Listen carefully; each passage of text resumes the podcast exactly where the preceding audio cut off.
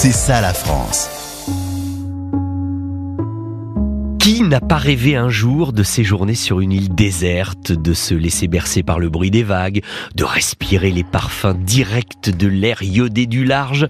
Une telle expérience, ça tient presque du fantasme finalement, avec plein de références cinématographiques qui y sont associées.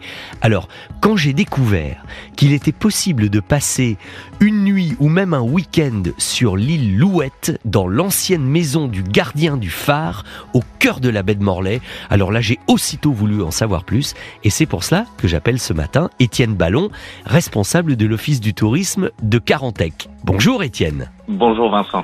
Alors là, il faut que le rêve devienne réalité.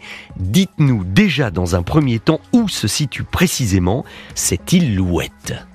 Alors l'île Louette, elle est au large de Carantec, à 350 mètres des côtes, en plein cœur de la baie de Morlaix. Donc c'est vraiment le belvédère de la baie, et la baie de Morlaix qui elle-même se situe au nord Finistère, pour ceux qui ne connaîtraient pas très bien cette région. Est-ce que vous pouvez, Étienne, nous en dire un petit peu plus sur ce phare, justement? Il a une histoire, il est là depuis très longtemps, il y avait quelque chose de stratégique par rapport à sa construction? Alors oui, c'était surtout pour euh, guider les bateaux. Donc le phare date de 1857. Ah oui. Et vous avez eu les, les familles des gardiens qui ont vécu euh, jusque dans les années 60, date à laquelle le phare a été automatisé. Et les locations, elles ont commencé en 2008. Voilà, c'est-à-dire qu'à un moment donné, quand le gardien du phare est parti, quelqu'un s'est dit, et si on permettait de faire profiter de ça, de cette euh, situation exceptionnelle au grand public? Exactement, l'idée c'était vraiment à la fois de préserver le lieu et d'en permettre un usage à tous. Alors il faut savoir que le, la maison euh, du gardien du phare se loue. Par contre, vous pouvez parfaitement accéder à l'île par vos propres moyens. Euh, en kayak par exemple, mhm. euh, l'île n'est pas privatisée par les locataires. Et dites, est-ce qu'on a la possibilité de monter, d'aller dans le phare et de le visiter aussi ou pas? Malheureusement non. Ah. Le phare c'est une partie euh, détachée. C'est vrai que l'accès y est interdit pour des raisons de sécurité. D'accord.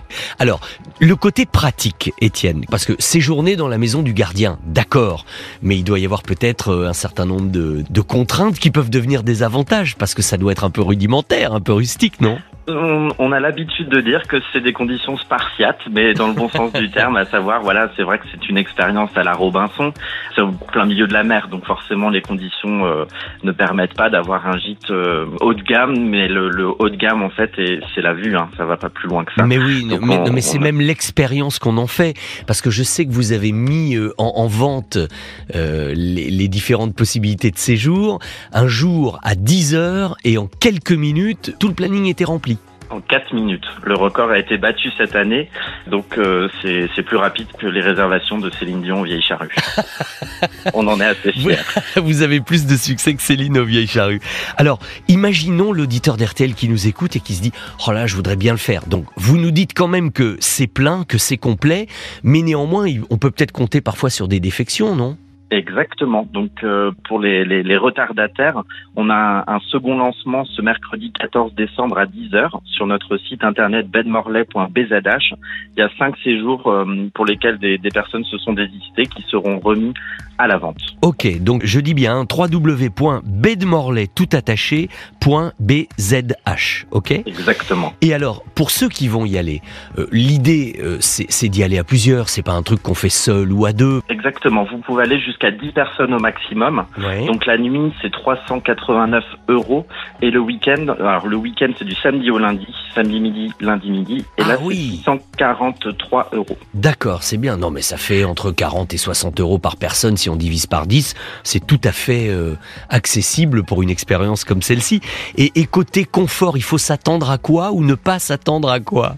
Pour la partie confort, je vais tout de suite euh, euh, aller droit au but, à savoir que la, la douche est froide. Donc, euh, si on ne doit pas s'attendre à quelque chose, c'est à ça. Après, vous avez les toilettes qui sont aussi séparées du bâtiment dans l'ancienne sous à cochon.